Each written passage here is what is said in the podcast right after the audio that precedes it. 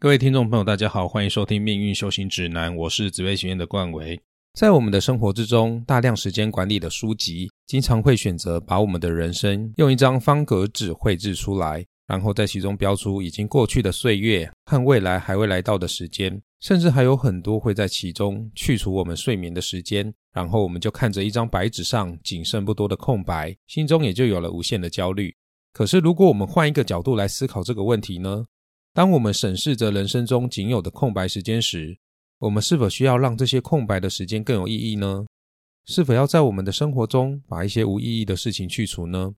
是否要让我们的生活更加舒适顺心呢？英国著名的生产力达人、心理学专栏作家奥利弗·伯克曼也在帮助着更多人解决这一个问题，帮助我们认清人生中大约只有四千个礼拜的时间，要接纳生命的有限性，选择想要的活法。人生四千个礼拜，就是伯克曼为了宣扬他的这一个理念所出版的书籍。而这本书一经出版，就风靡了全球，引起了越来越多的人对于自己人生的思考。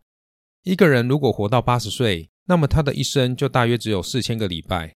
生命如此之短暂，我们就必须要思考怎样过好这一生。我们是否曾经有过非常远大的理想，然后把自己陷入疲劳、拼命的状态呢？当我们把这种心态挪到我们日常生活之中的时候，那又是一种什么样的状态呢？永远处理不完的工作，永远活在焦虑之中，房子永远不够大，车子永远不能满足我们的需求。也许自己已经非常幸福了，但却因为这些压力，让我们感受不到幸福。那么，我们现在就来仔细阅读这一本《人生四千个礼拜》吧，让我们使用另外一种视角来看待这个世界。让我们可以感受掌控时间方式的另一种美好。书里的内容总共分为两个部分。第一个部分的大标题是“选择去选择”，意思是说我们必须选择过一种有选择的生活。第二部分的大标题是“人力所不能及”，也就是在说我们无法控制的事情。前者是在表达一种主观态度，而后者则是在描述各种客观的事实。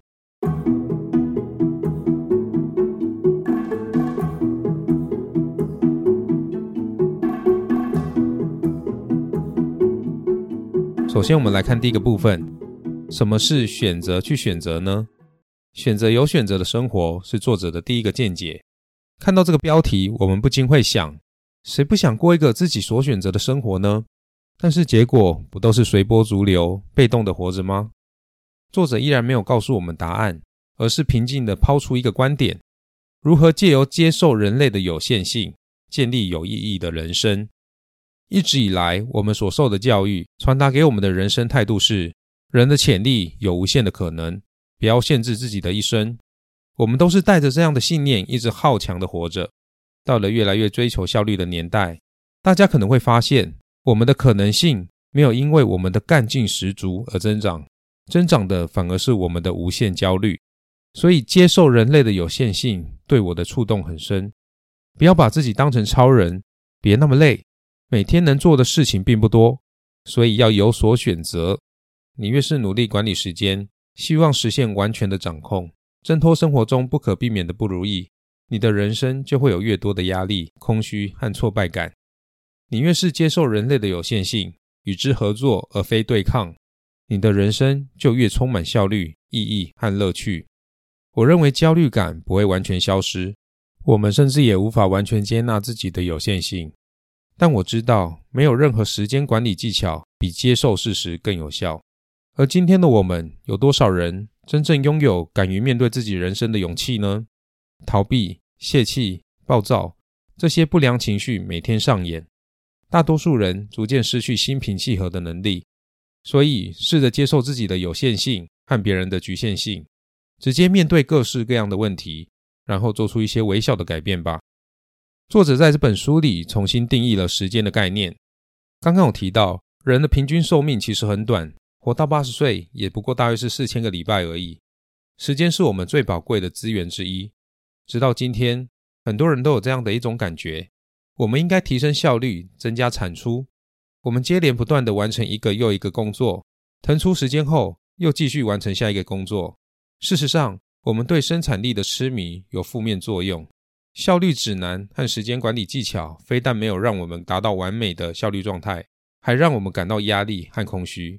不如我们抛开这些传统的时间管理方法，拥抱人生的真相。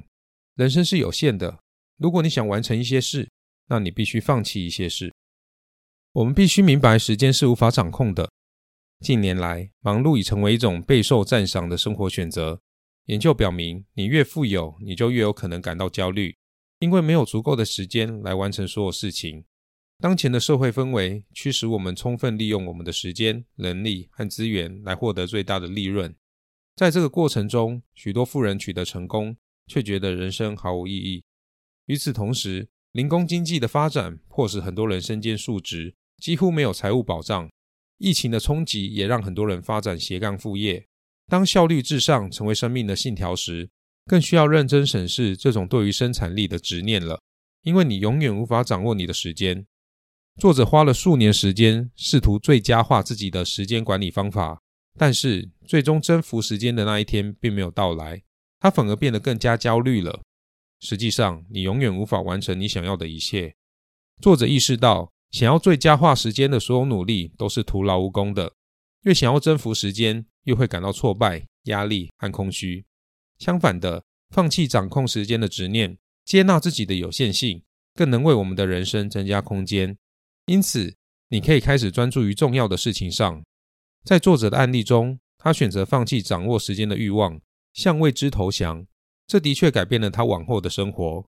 如今，他把自己的经验和感悟写成了这本反时间管理的书，希望能帮更多人找回真正想要的人生。那么，在这里，作者有什么样的建议呢？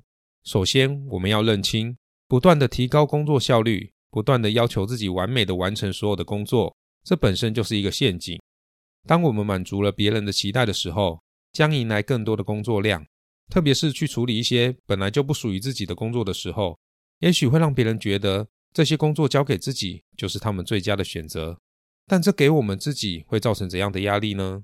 相信很多在职场拼命的人都深有感受，只会越来越让自己压得喘不过气来而已。那么，这是建议我们不要好好工作吗？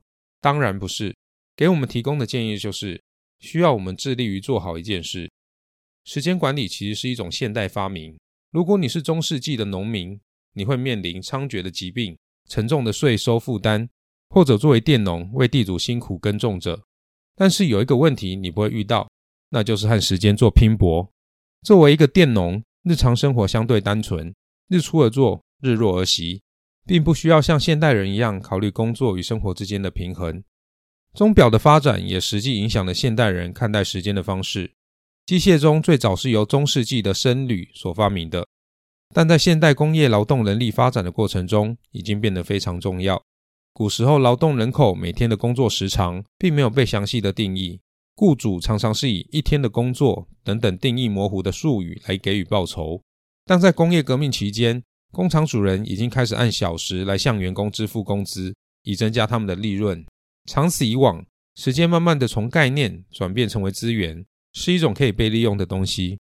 为了过上有意义的生活，我们必须承认生命的有限性。德国哲学家海德格在他的巨作《存在与时间》中认为，我们有限的存在是与时间联系在一起的。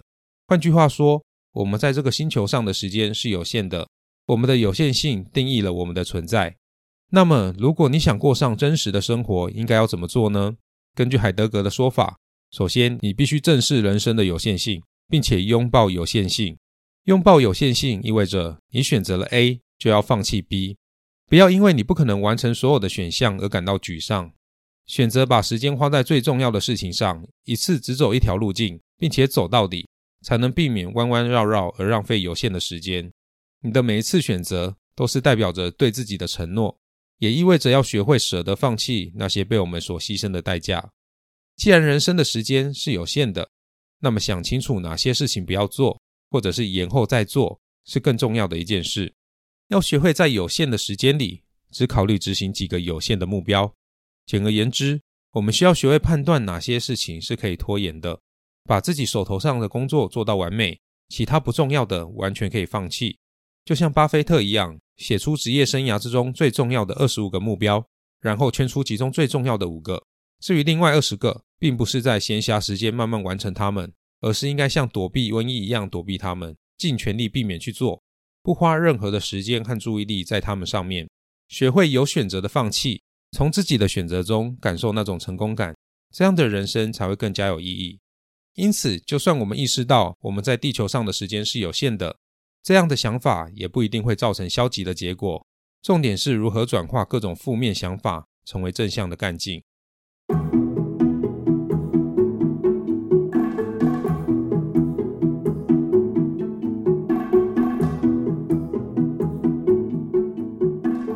接下来进入本书的第二个标题：人力所不能及的部分。这个部分是在探讨人的一生到底有多少事情是自己可以控制的呢？对于努力了却无法控制的客观结果或局面，我们应该采取什么态度呢？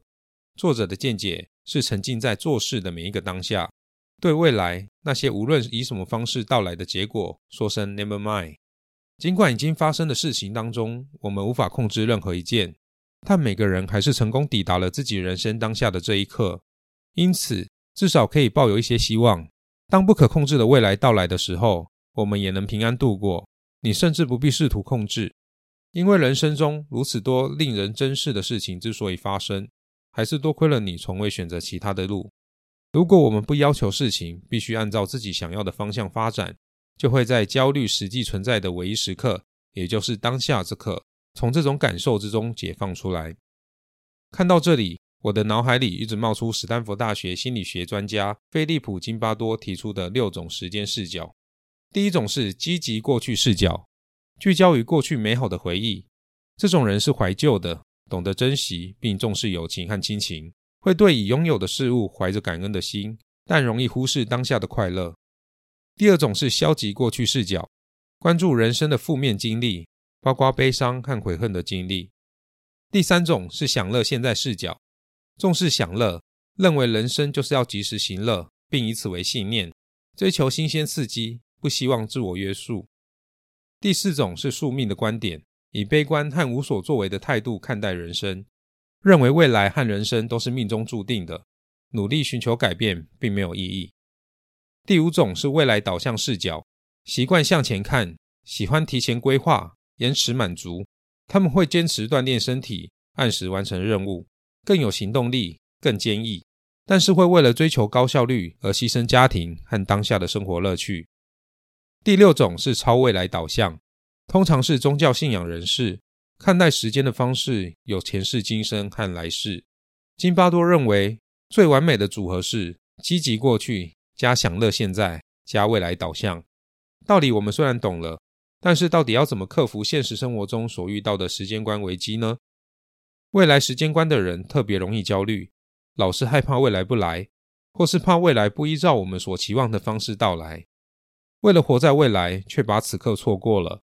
过去我们努力是为了此刻，而此刻到了，我们却不敢享受。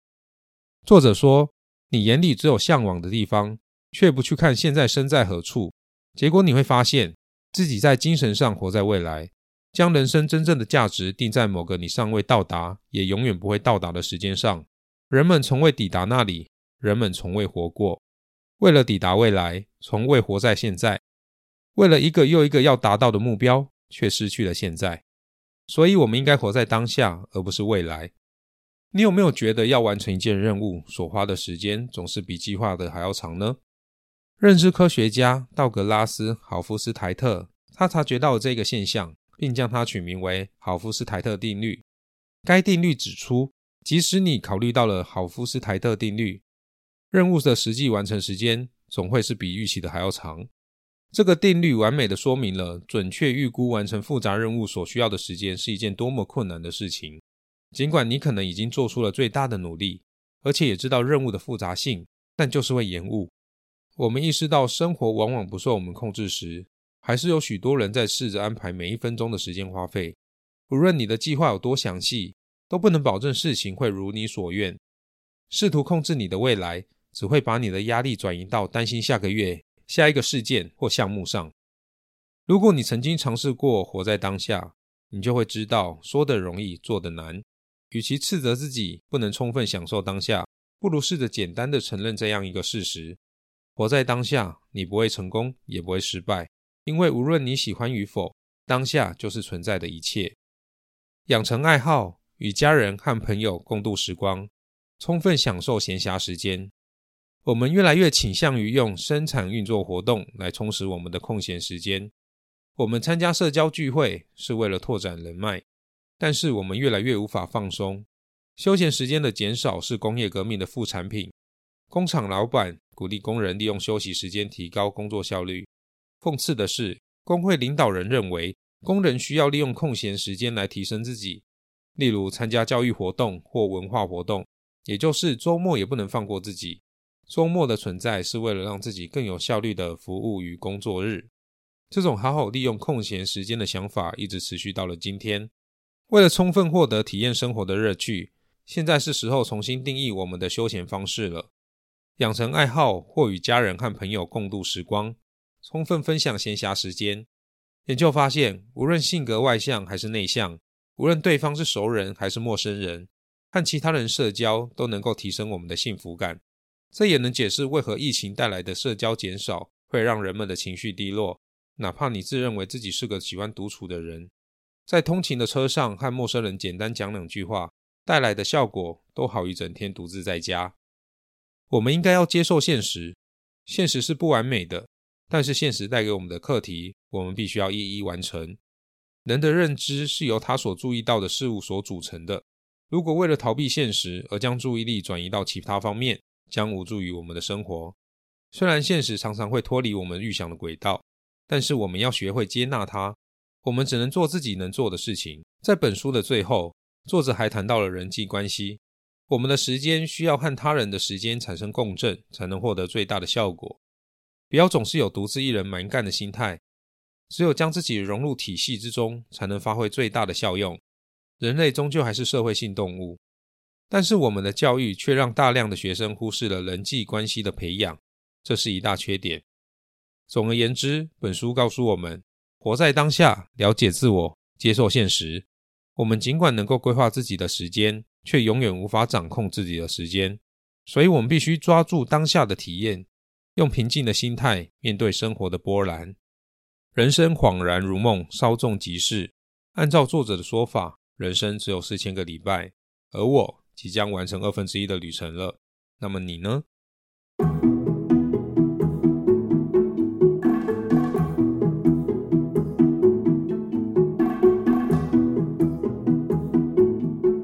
最后整理这本书的七个重点，方便大家记忆。第一点，时间管理是现代工业文明的产物，让我们误以为时间是独立于生命之外的存在，并且可以被管理。第二点，你的工作效率越高。就越像一个没有底线的蓄水池，工作只会越来越多。第三点，要接纳人生的有限性，我们就是凡人，做不了神仙才能做的事情。第四点，拖延症无法被根治，你应该思考什么事情可以被拖延。第五点，把你的时间从工作之中抽离，和你的亲朋好友共享，这样你才能幸福。第六点，时间管理是无效的。人生不是只有快转这个按键而已。第七点，接受你的渺小，你并不需要证明自己能够在地球上度过非凡的一生。以上就是这本书《人生四千个礼拜》的重点整理。这里是命运修行指南，今天这一本《人生四千个礼拜》就分享到这里。如果各位听友也有自己的人生书单，也欢迎在各大 Podcast 平台留言告诉我，或者是到 IG 私讯我。有任何的批评指教，也欢迎到各大 podcast 平台留言给我。我是冠维，我们下集见，拜拜。